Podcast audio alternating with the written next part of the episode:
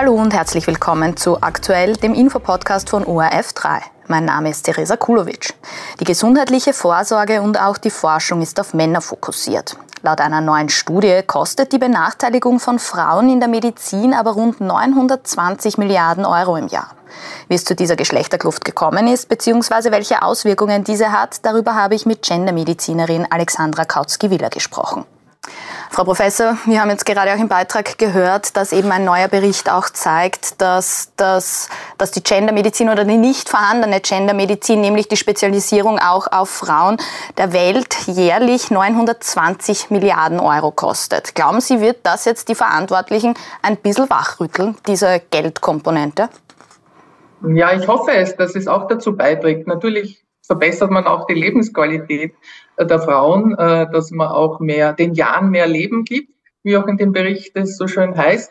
Äh, aber in dem Moment, wo auch Wirtschaftswachstum äh, mit dem Spiel ist, Erhöhung des Bruttoinlandsprodukts, wie eben in diesem Bericht klar berechnet, natürlich in Modellberechnungen, dann ist es hoffentlich zusätzlich ein Incentive, dass Women Health in All Policies noch viel stärker umgesetzt wird und dass dass äh, mehr investiert wird in Krankheiten, die Frauen eben entweder überproportional betreffen oder eben auch anders betreffen, beziehungsweise auch frauenspezifische Probleme, die viel zu wenig beachtet wurden. Und gerade auch im Alter, wo man arbeitsfähig ist, also zwischen 20 und 65, äh, ist vielleicht auch ein erstaunliches Ergebnis dieses Berichts, dass gerade dort sehr viel zu verbessern wäre, sehr viel äh, Krankheit, äh, Risiko, äh, Ausfälle im, im Arbeitsleben verhinderbar wären und die Frauen mehr Energien und Kapazitäten hätten, für sich selbst zu sorgen und für die Familie.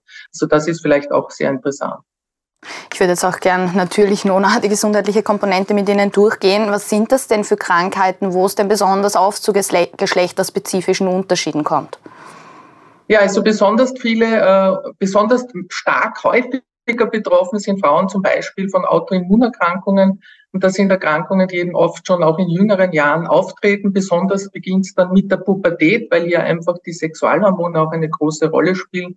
Also das gehört dazu zum Beispiel Schilddrüsenfunktionsstörungen, Hashimoto, das ist eben eine äh, Form der Schilddrüsenunterfunktion, die viele junge, aber auch ältere Frauen betrifft und äh, dann äh, rheumatische Erkrankungen, wo es eben zu Gelenksbeschwerden, zu Muskelbeschwerden kommt. Generell Schmerzzustände aller Art beschreiben Frauen viel, viel häufiger. Migräne, ganz klar, Kopfschmerzen, was so viele junge Menschen haben. Und dann gibt's halt diese speziellen Frauenschmerzen wie das Poly, äh, das, das äh, prämenstruelle Syndrom, oder Beschwerden, die eben mit der Menopause zusammenhängen und die bisher auch nicht so beachtet wurden. Äh, äh, und Endometriose ist zum Beispiel auch so ein Beispiel. Das ist jetzt etwas, was natürlich nur Frauen haben, aber wo einfach zu wenig Forschung ist, äh, wo, wo es bisher nicht sehr viel Wissenschaft gegeben hat und dadurch auch nicht sehr viel Therapiemöglichkeiten. Da tut sich jetzt aber viel und das wird hoffentlich dann in der Zukunft auch zu einer Verbesserung führen. Und alle psychischen Erkrankungen, also alle Depressionen, Angststörungen, dieser Bereich Essstörungen haben Frauen wesentlich häufiger und das sind auch Komponenten, die natürlich zu einer äh, verminderten Arbeitsfähigkeit und vor allem verminderten Lebensqualität beitragen. Also da könnte man natürlich äh, sehr viel gewinnen. Und anders betreffen Herz-Kreislauf-Erkrankungen sind ja nach wie vor unsere Haupttodesursachen, äh, Schlaganfälle, Herzinfarkte. Da wissen wir ja auch, dass Frauen eben etwas später oft betroffen sind, aber wenn sie betroffen sind, dann äh, haben sie ein höheres Sterberisiko. Da ist die Versorgung einfach nicht äh, gleich effektiv wie bei den Männern. Und auch bei Schlaganfällen gibt es diese Daten, dass sie äh, mehr mehr Gesundheitsprobleme nach einem Schlaganfall haben, mit äh, mehr Behinderungen sozusagen dann ins weitere Leben gehen. Und da könnte man überall also sehr viel an Verbesserung herausholen. Und bei den Medikamenten-Nebenwirkungen sowieso, da wissen wir auch, dass die meisten der Medikamenten-Nebenwirkungen bei Frauen sind und auch die meisten Medikamente, die vom Markt wieder verschwunden sind wegen schwerer Nebenwirkungen äh, da waren auch hauptsächlich äh, die Frauen betroffen. Also es sind ganz viele Komponenten, wo man ansetzen kann und muss. Und äh, da hätte man dann tatsächlich einen sehr, sehr großen Benefit. Ich würde das jetzt gleich gerne auch Schritt für Schritt mit Ihnen durchgehen. Dafür müsste ich Sie mal ein bisschen kürzere Antworten bitten. Ich weiß, es ist sehr komplex, ich sage das eh immer wieder. Aber sonst geht es sich natürlich mit der Zeit nicht aus. Ich würde ganz gern mit Ihnen, bevor wir über die Medikamente und über die Dosierung sprechen, lassen Sie uns gleich bei den Schlaganfällen oder auch bei Herzinfarkten sein. Inwiefern unterscheiden sich denn da auch die Verläufe oder auch die Symptome zwischen Männern und Frauen? Ja, also wie, wie wahrscheinlich mittlerweile schon ganz gut bekannt, beim Herzinfarkt haben Frauen eben oft diese nicht so typischen bekannten Symptome wie Übelkeit, Erbrechen, Schwächegefühl oder Schmerzen, die nicht so primär im Brustbereich sind, sondern Oberbauch- oder Kieferbereich oder Rückenbereich. Und dadurch werden sie schon mal weniger häufig äh, akut untersucht und erkannt. Das nächste ist, dass es da auch Biomarker gibt, die äh, wahrscheinlich bei Frauen niedrigere Grenzwerte bräuchten um einen Muskelschaden zu erkennen. Da gibt es Studien, aber auch noch nichts, was wirklich in Leitlinien umgesetzt ist. Und auch bei der Versorgung gibt es einfach Daten. Frauen haben ein höheres Sterberisiko nach einem Herzinfarkt, haben höheres Blutungsrisiko, höheres Komplikationsrisiko. Äh, also da müsste man einfach schauen, dass man entweder andere Therapien oder modifizierte Therapien äh, findet, dass Frauen äh, gleich gute Ergebnisse haben, zumindest wie die Männer. Wenn wir uns das dann beispielsweise auch ansehen, oder weil Sie das vorher auch gesagt haben, Migräne ist ja auch so ein Thema, jetzt auch nicht ganz uneigennützig aus Eigeninteresse, dann nämlich auch, wenn ich Sie richtig verstanden habe, betrifft es Frauen weitaus häufiger als Männer. Aber wieso eigentlich? Ja, das ist, ist nicht ganz klar, sicher auch mit den Sexualhormonen in Zusammenhang, denn Migräne tritt ja häufig auch zyklusabhängig auf oder auch vor der Menopause. Also immer wenn Schwankungen der, der, weiblichen Sexualhormone sind, dann hat man ein höheres Risiko, wenn eine Veranlagung besteht. Sicher auch eine genetische Komponente, vielleicht auch die Geschlechtschromosomen XX, die da eine zusätzliche Rolle spielen. Aber eben, äh, dass, dass hier weiter geforscht wird, spezifisch bessere Therapien sind, äh, wäre notwendig. Und wir wissen alle, äh, selbst betroffen oder von, von anderen, dass Migräne tatsächlich zu massiven Ausfällen im Arbeitsleben führt, weil die Menschen einfach wirklich äh, nicht arbeitsfähig sind, wenn so eine äh, starke Migräneattacke vorhanden ist. Aber auch prämenstruelles Syndrom oder, oder, oder eben Beschwerden, die sehr, sehr häufig sind, können tatsächlich äh, viele Frauen stark beeinträchtigen und das wird eigentlich kaum berücksichtigt derzeit. Auch wenn wir uns jetzt die medikamentöse Behandlung ansehen, gibt es denn irgendwie Medikamente, die nur auf Männer getestet sind oder sind irgendwie alle Medikamente nur auf Männer getestet oder inwiefern sieht man hier auch mittlerweile, dass es für Frauen eben extra Medikamente braucht und die vielleicht auch gibt? Ja, gibt, muss ich leider ganz kurz sagen, nein. Also äh, wir haben bisher keine extra Medikamente. Äh, ist auch die Frage, ob das notwendig ist, aber wahrscheinlich müsste man bei bestimmten Krankheiten bestimmten Medikamenten den Vorzug geben, geschlechtsspezifisch, dann auf die Dosierung achten und dann immer noch auf die Nebenwirkungen und individuell auf die Person, äh, was für Risiken da schon bestehen. Äh, dass wirklich ganz andere Medikamente für Männer oder Frauen entwickelt werden, das halte ich für unwahrscheinlich.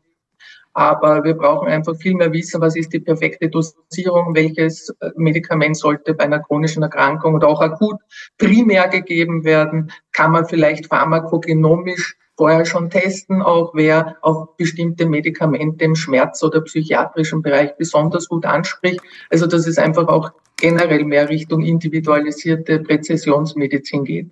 Aber Gott sei Dank getestet werden Medikamente, die am Markt kommen für Männer und Frauen, mittlerweile unbedingt auch an Frauen. Es gibt kein Medikament, das nur an Männern getestet wurde und dann für Frauen am Markt kommt.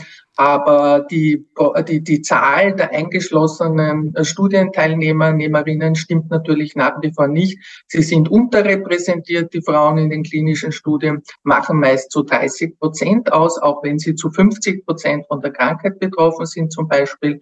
Und das bedeutet natürlich, dass wir immer hinterherhinken in den Datengap äh, generieren weiterhin und äh, die Daten dann bei den Frauen weniger belastbar sind und äh, oft dann auch nicht signifikant sind. Man braucht dann mehrere Studien, die man gemeinsam anschaut, um tatsächlich dann gute evidenzbasierte Ergebnisse zu haben.